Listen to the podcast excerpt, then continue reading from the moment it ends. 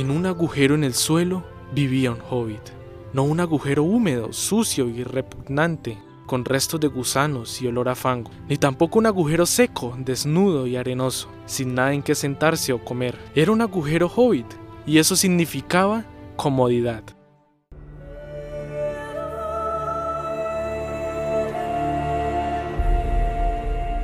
Y de esta manera iniciaba una de las historias más importantes no solo de la fantasía moderna, sino de la literatura universal. Para su autor, J.R.R. Tolkien, John Ronald Reuel Tolkien, era simplemente un cuento que había escrito con el objetivo de entretener a sus hijos, pero al pasar de mano en mano, el manuscrito terminaría llegando a manos de la editorial George Allen and Unwin, una de las principales editoriales británicas. El Hobbit se publicó el 21 de septiembre de 1937.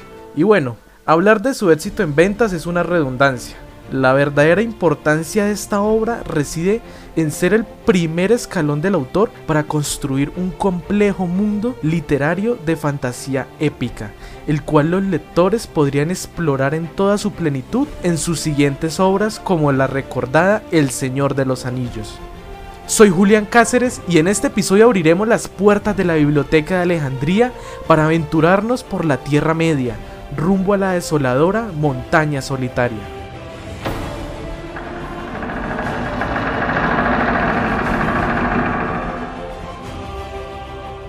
En esta novela seguiremos a Bilbo Bolsón, un hobbit bonachón que pasa sus días tranquilo en la pacífica comarca, el hogar de su raza. Un buen día llega frente a su casa el mago Gandalf, quien entabla una charla con él para hablar de uno de los antepasados de su familia, un hobbit intrépido y adicto a las aventuras, invitando a la vez a Bilbo a vivir una similar. Bilbo dice que no, los hobbits odian estas perturbaciones y a la gente que anda en busca de estas. Son seres que adoran la tranquilidad y cualquier cosa que se entrometa en sus plácidas rutinas es visto de muy mala manera. De todas formas, el mago antes de irse marca la puerta de su casa con una señal, una señal que por lo menos para el hobbit es invisible.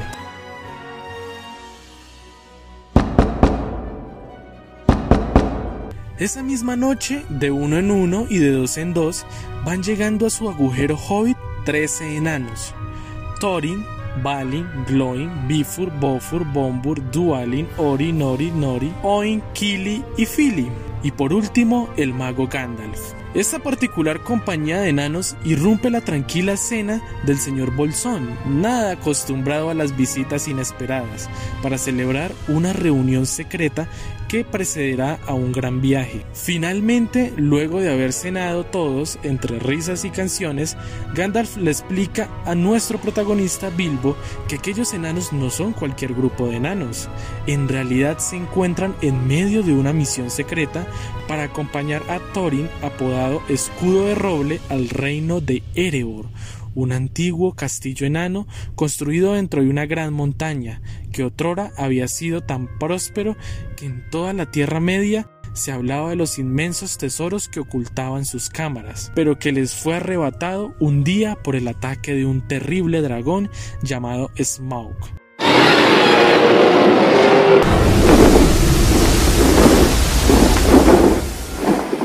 Que asoló las tierras con su fuego y se encerró en el castillo para cuidar celosamente el tesoro por todo lo que le quedara de vida, algo que podría equivaler fácilmente una eternidad. Thorin líder de la compañía, era nieto del rey enano, era nieto del rey enano de aquellos años, y había armado este modesto grupo con sus amigos y súbditos más fieles para asumir la tarea de atravesar de oeste a este la Tierra Media y llegar a esta montaña que ahora se conocía como la montaña solitaria, y así devolverle a su gente lo que les pertenecía. En este punto de la historia sé que muchos se preguntarán, pero ¿qué tenía que ver Bilbo en todo esto?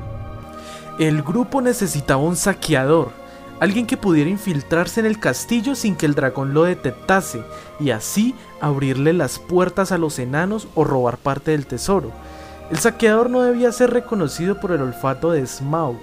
El problema era que él sabía muy bien cómo olían los hombres elfos y sobre todo los enanos, pero no como olía un hobbit, así que seguramente el dragón no se despertaría con su presencia. Toda la compañía confiaba en que este detalle inclinaría la balanza hacia ellos, concediéndoles algo de ventaja.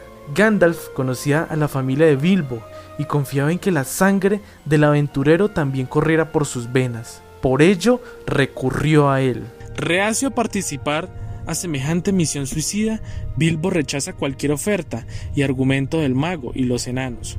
Aún así, antes de irse, Gandalf le deja el contrato en donde si firma, accede a participar en la aventura. Al día siguiente, el hobbit volvía a la tranquilidad rutinaria de su vida, sin enanos ni magos, ni dragones aterradores. Solo en su casa, miró hacia el techo y luego la fotografía de su antepasado. Algo tuvo que encenderse en su mente porque lo siguiente que hizo fue empacar sus cosas en una mochila y salir corriendo de la comarca con el contrato de Gandalf firmado en una mano.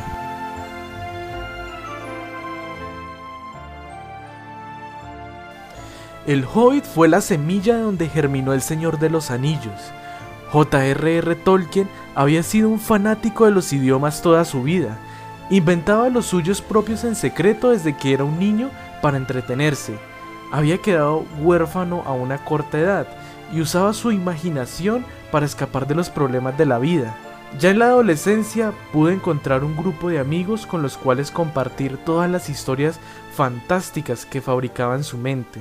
Este grupo de cuatro amigos formarían una especie de sociedad la cual se reunía cada cierto tiempo para discutir sobre poesía, literatura, mitologías griega y nórdica y otros temas afines.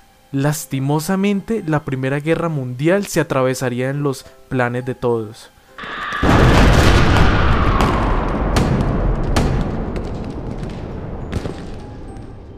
Tolkien prestaría su servicio militar junto a dos de sus entrañables amigos, quienes serán mandados al frente en 1916.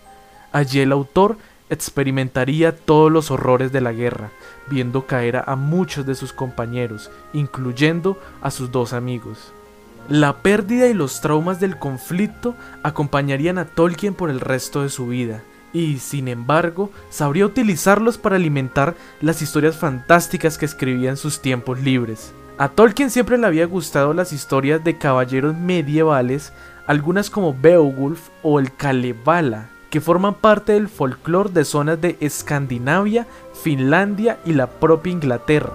Esto combinado con sus amplios conocimientos en idiomas y su fascinación por las mitologías antiguas daría como resultado la creación de un complejo mundo fantástico en donde Tolkien pondría una excesiva atención al detalle para no solo crear historias sino un universo que pareciera tan lógico y real como el nuestro.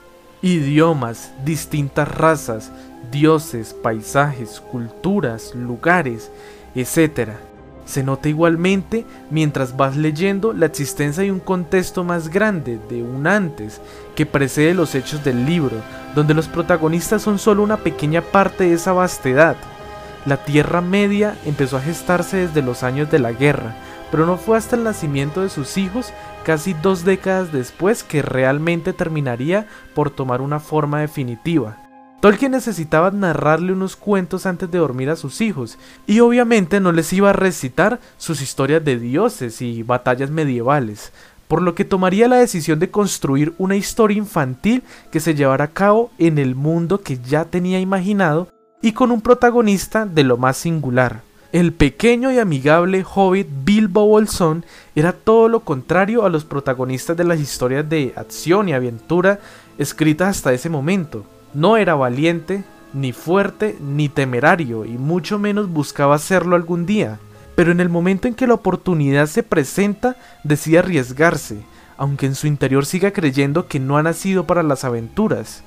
El Hobbit habla de las oportunidades y los riesgos, que aunque las grandes aventuras lleguen literalmente a la puerta de tu casa, al final somos nosotros mismos los que tomamos la decisión final.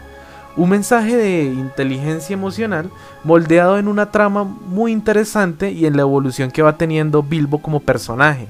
Algo que va unido a esto es que Bilbo pertenece a una raza por decirlo de algún modo, insignificante. Los hobbits no son importantes en el universo de la Tierra Media, como los elfos o los humanos.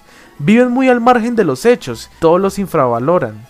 Aún así, Tolkien los escoge para protagonizar las grandes hazañas de su cuento infantil y la siguiente saga del Señor de los Anillos para demostrar que son las personas simples, las del común, las que pueden definir el rumbo de la historia, algo tal vez aprendido luego de su experiencia como soldado.